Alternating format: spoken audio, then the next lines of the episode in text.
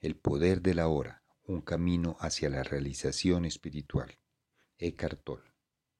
Capítulo 1. Usted no es su mente. La iluminación, elevarse por encima del pensamiento.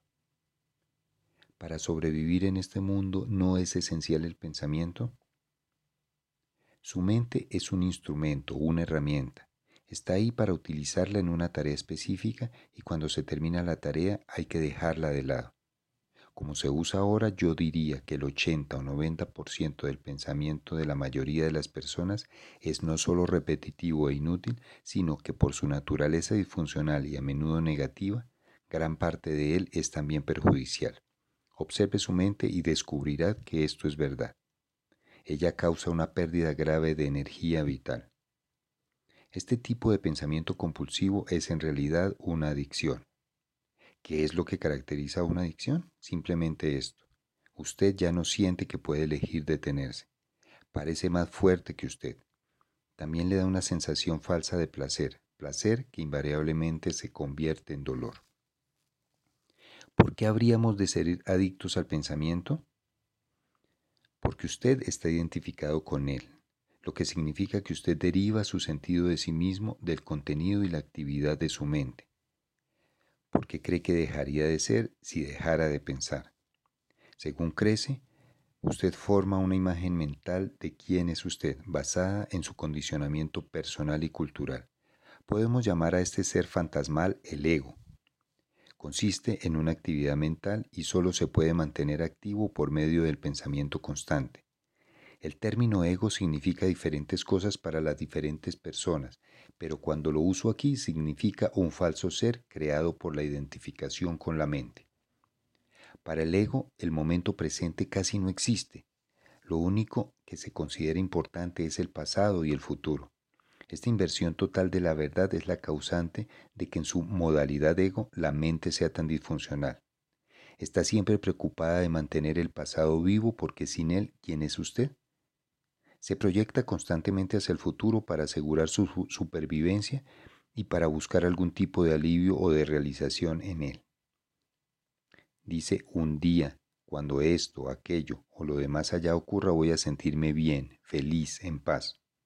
Incluso cuando el ego parece estar ocupado con el presente, no es el presente lo que ve, lo percibe en forma completamente errónea porque lo observa con los ojos del pasado o reduce el presente a un medio para lograr un fin, un fin que siempre está en el futuro proyectado por la mente. Observe su mente y verá que es así como funciona. El momento presente tiene la clave de la liberación, pero usted no puede encontrar el momento presente mientras sea su mente. No quiero perder mi capacidad de análisis y discriminación. No me molestaría aprender a pensar más claramente, en forma más concentrada, pero no quiero perder mi mente. El don del pensamiento es lo más precioso que tenemos. Sin él seríamos solamente otra especie animal. El predominio de la mente no es más que una etapa en la evolución de la conciencia.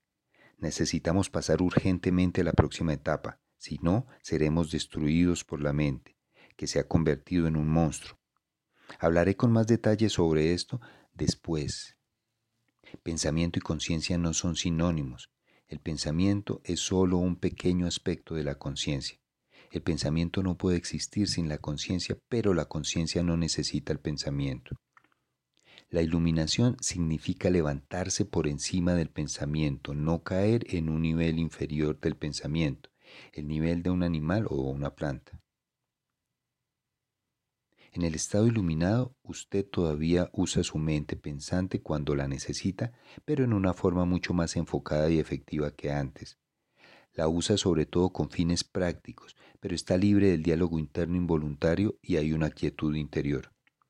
Cuando usted usa la mente y particularmente cuando se necesita una solución creativa, usted oscila unos cuantos minutos entre el pensamiento y la quietud, entre la mente y la no mente. La no mente es conciencia sin pensamiento. Solo de esta forma es posible pensar creativamente porque solo de esta forma el pensamiento tiene poder real. El pensamiento solo, cuando no está conectado con el reino mucho más vasto de la conciencia, se vuelve estéril rápidamente, insensato, destructivo. La mente es esencialmente una máquina de supervivencia. Ataque y defensa contra otras mentes, recoger, almacenar y analizar información. Esto es en lo que es buena, pero no es creativa en absoluto. Todos los artistas verdaderos, lo sepan o no, crean desde un lugar de no mente, de quietud interior. La mente entonces da forma a la visión o impulso creativo. Incluso los grandes científicos han dicho que sus grandes logros creativos llegaron en un momento de quietud mental.